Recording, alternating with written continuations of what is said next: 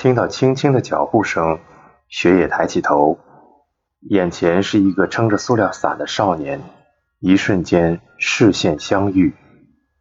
别人走到这么近的地方，自己居然还没察觉。雪野低垂着眼，觉得有些不可思议。大概是因为刚刚只顾听雨声吧。少年迟疑的走进雪野避雨的那个小小的亭子。平日的早晨很少有人来这个公园，更何况这还是个穿着校服、看起来很认真的学生，应该是个高中生吧？居然翘课来到这个要买门票的日式庭院，挺老成的嘛。为了空出地方，雪野起身往亭子里面移了移位子。少年老实的低头致谢，收起伞，坐在另一端，吱呀。木质的长椅发出了微弱的声音。五月的倾盆大雨垂直而下，鸟儿们似乎因这份凉爽而欢快地鸣叫着。敲击屋顶的雨滴、屋檐的水柱，还有铅笔在笔记本上滑动时发出的细小又温柔的沙沙声。从刚才起，少年一直在笔记本上涂涂写写。既然没有摊开教科书，应该不是在学习。不过，对方没有一进来就马上听歌，真是太好了。雪野不觉松了口气。虽说亭子是个边长不过两米的正方形，L 型的长椅也很窄，但坐在两端的两个人却奇迹般的不为对方所干扰。嗯，应该没关系。雪野把喝到一半的啤酒送到嘴边。这个公园是禁止饮酒的，但是管他呢。这个孩子大概不会在意吧，反正我们都翘掉了原本该做的事儿。突然，啊！少年轻轻叫出声，他的橡皮擦掉了，弹到雪野的脚边。给，雪野捡起橡皮擦递给少年。啊，对不起。少年慌忙的起身接过，慌张的声音透着十几岁年轻人的感觉，真可爱。雪野不自觉地露出了笑容。少年继续在笔记本上写着什么。雪野发现自己很久没这么心情愉快了。明明无药可救的日子还在延续，却因为这种小事就……真奇怪。雪野喝了一口啤酒，重新眺望雨中的庭院。从刚才开始，雨势就没有变弱过。如果长时间望着形态各异的松树，就会觉得它们像巨大的蔬菜，或是不明动物的剪影。灰蒙蒙的天空看起来就像有人给东京加了个盖子。水池里不断散开的波纹，像是谁在喋喋不休地说个不停。屋顶的雨声则像演奏的很烂的木琴声，节奏似有若无。对了，就像我一样，我这个人完全没有节奏感。母亲会弹琴。歌也唱得好，我却极度不擅长音乐，到底是为什么呢？小时候班上除了我以外的人都能流畅的演奏木琴，让人羡慕不已。吹竖笛时，大家的指法也像变戏法一样。说起来，世上的人，包括他，为什么都能唱卡拉 OK 唱的那么好？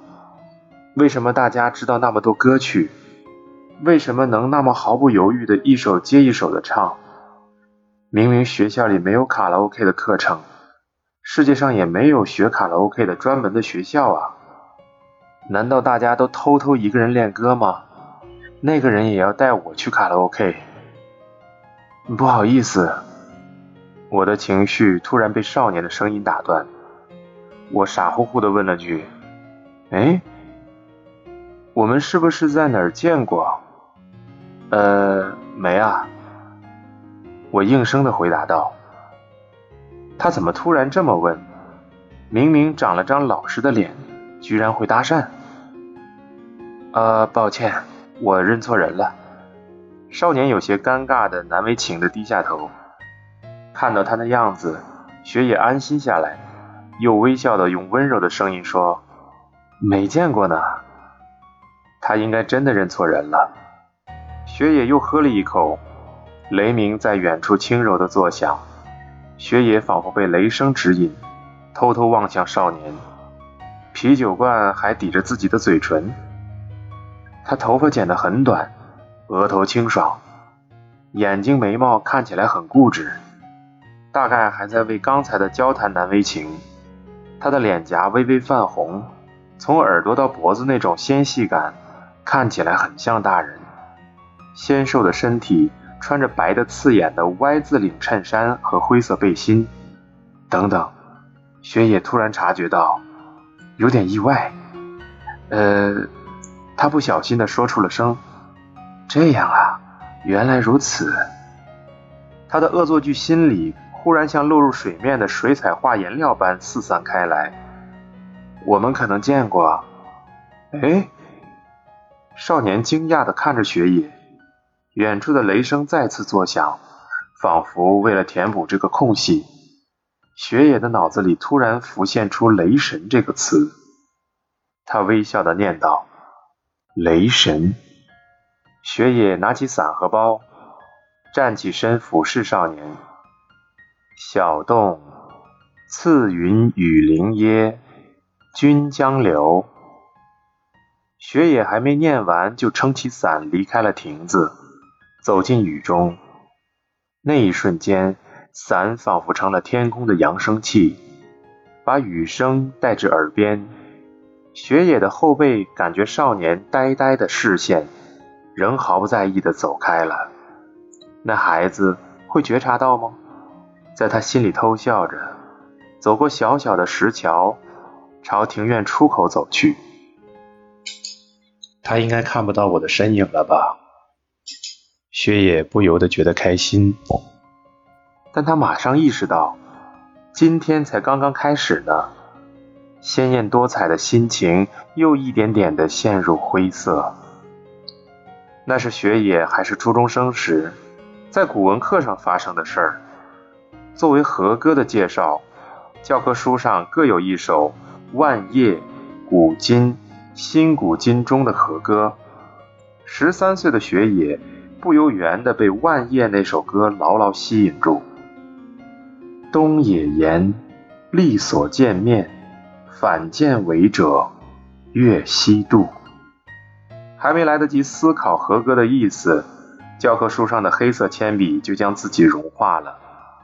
草原的远方升起了紫色的朝霞，在那片风景的另一边，则是深蓝色的天际，挂着一轮孤独的白月。文字中竟能透出如此清晰的画面，这种感觉对雪野来说还是第一次。到底是怎么回事啊？雪野呆若木鸡。和歌里一定是这幅景象吧？杨菜子老师温柔地说道，拿着粉笔开始在黑板上开心地画画。骑马男子的瘦小身影被粉色、黄色、水蓝色。青色等层次分明的天空包围，最后用白色粉笔加上一轮小小的白色月亮，雪野全身顿时起了鸡皮疙瘩。这正是我看到的那幅景象。放学后，雪野在美术教室里将这件事告诉了杨菜子老师，杨菜子老师像个小女孩般欢呼起来：“哎，不会吧，好厉害！”人马吕同时附身到我们两个身上了。哦，又是灵异现象。美术部的男老师说道：“我们知道杨菜子老师很危险，没想到雪野也是同类哦。”女孩们也跟着起哄道：“不是啦，不是啦，我是说有点被吓到。”雪野禁不住尖声辩解道：“雪野的表情被在场所有人看到了，一瞬间敌意般的气氛袭来。”啊，又来了！就在雪野陷入绝望的那刻，杨菜子老师变回教师的口吻插了一句：“纵使过了千年，人心仍不会改变呢。”古文很棒吧？嗯，或许吧，不过有点难呢。学生们纷纷回答道。杨菜子老师温柔的笑着，轻易让气氛缓和了下来。窗外西沉的落日。杨菜子老师圆圆的身躯，以及那些穿着校服的学生身影，像画境一般。雪野松了口气，并暗自同意杨菜子老师的话：他的话既救了我，又很在理。杨菜子老师真的太了不起了，仿佛在世界与雪野的空白之间插入了一个齿轮。多亏了杨菜子老师，我才得救了。从在爱媛县生活的孩童时代起，雪野就是一个比周围任何人都美丽的少女，但那美丽通常会让她陷于不幸。雪野美的不现实，美的异样，在那个被山、海、田野、蓄水池和柑橘林包围的小镇上，无论走到哪里都惹人注目。这令他感到厌恶，与他擦身而过的任何人都毫无例外的一脸惊讶地注视着雪野，而雪野每次都会为此感伤。年幼的他甚至会认真的烦恼：我的脸就长得这么奇怪吗？在学生不断减少的小学里，雪野的苦恼更加严重了。和同学们比起来，他的头小得不自然，胳膊和腿又细又白。似乎随时都会折断，五官如工艺品般精巧，双眼皮和比谁都大的黑色瞳孔透着神秘，睫毛显得他思绪万分，纤长的甚至能放上一支笔。那惶恐不安的神情，反而让他多了一份与年龄不相称的妩媚。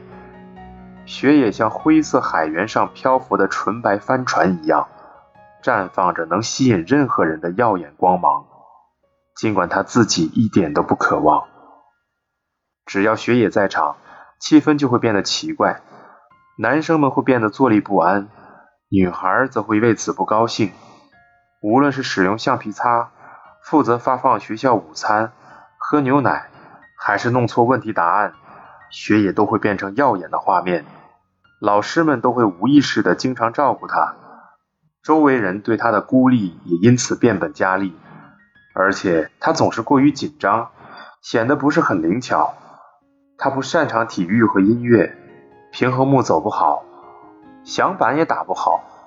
如果是其他孩子，这种失败谁都不会在意；但如果是学野失败，就会给人留下深刻印象。这仿佛为大家提供了排斥异类的正当理由。所有孩子都理所应当的小声议论他：“那孩子好像很奇怪啊。”为了尽量不引人注目，雪野一直屏声息气的生活。所以上初中之后，从第一次遇到杨菜子老师那时起，雪野就无比羡慕他。他是个二十五岁左右的国语老师，拥有雪野从没有的一切东西：圆嘟嘟的温柔面庞，与尖锐无缘、柔软丰满的身体，让人忍不住想一把抱住。还有能让任何人都放松下来的稳重态度，他的朴素和亲密的存在感，让大家都能自然地称呼他杨菜子老师，而不是小川老师。雪野觉得老师的世界是协调相连的，他的面容让世界远离自己，而杨菜子老师圆嘟嘟的脸庞则是世界的祝福。雪野多么希望自己能生成老师那样的容貌，无数个晚上。雪野甚至认真想过一些蠢事儿，比如自己一觉醒来就变成了杨菜子老师的样子。不过，雪野渐渐觉察到一件惊人的事儿：杨菜子老师能够自然而然地削弱雪野身上的非实质气质。每当雪野的存在即将让场上的气氛发生变化时，杨菜子老师总能巧妙地抑制住这种变化。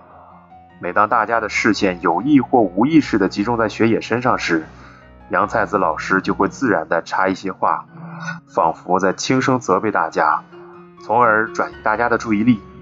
更让人不可思议的是，同学们似乎也从渐渐学着如何和雪野特别之处和平相处了。三年里，雪野一直祈祷杨菜子老师能够成为自己的班主任，但最终没有实现。不过，杨菜子老师以顾问老师的身份加入了美术部。对雪野来说，那段时间是真正意义上的救赎。雪野几乎是第一次觉得学校不再是个令人痛苦的地方。虽然雪野也不过是个穿着难看的运动服校服的土气女孩之一，衣服在她身上却像是为她量身定做的一样。在美术部里，雪野第一次体会到和同年龄的朋友聊天的乐趣。这一切都是杨菜子老师的功劳。雪野对杨菜子老师的仰慕是痛苦而又一心向往的，那是一种近乎恋爱、让人想哭的感情。上高中后，雪野的美丽愈发融入了这个世界。包裹着胸前隆起的摩卡色学生西装，暗红色的蝴蝶结，苏格兰格子的百褶裙长度刚好露出细长的大腿。穿着时髦校服的雪野当然是个出类拔萃的美少女，看着就像电视上的偶像明星。不过，正因为被联想起此类角色，她的美丽终于有了归宿。听说是个超级美女呢，学校里甚至有了这种传言。她家离学校很远，要先骑自行车，再换火车，最后再换自行车。雪野的美丽已不再是异常。只是与众不同而已。于是，他与世界之间又装上了一个齿轮，呼吸也变得稍微轻松一些了。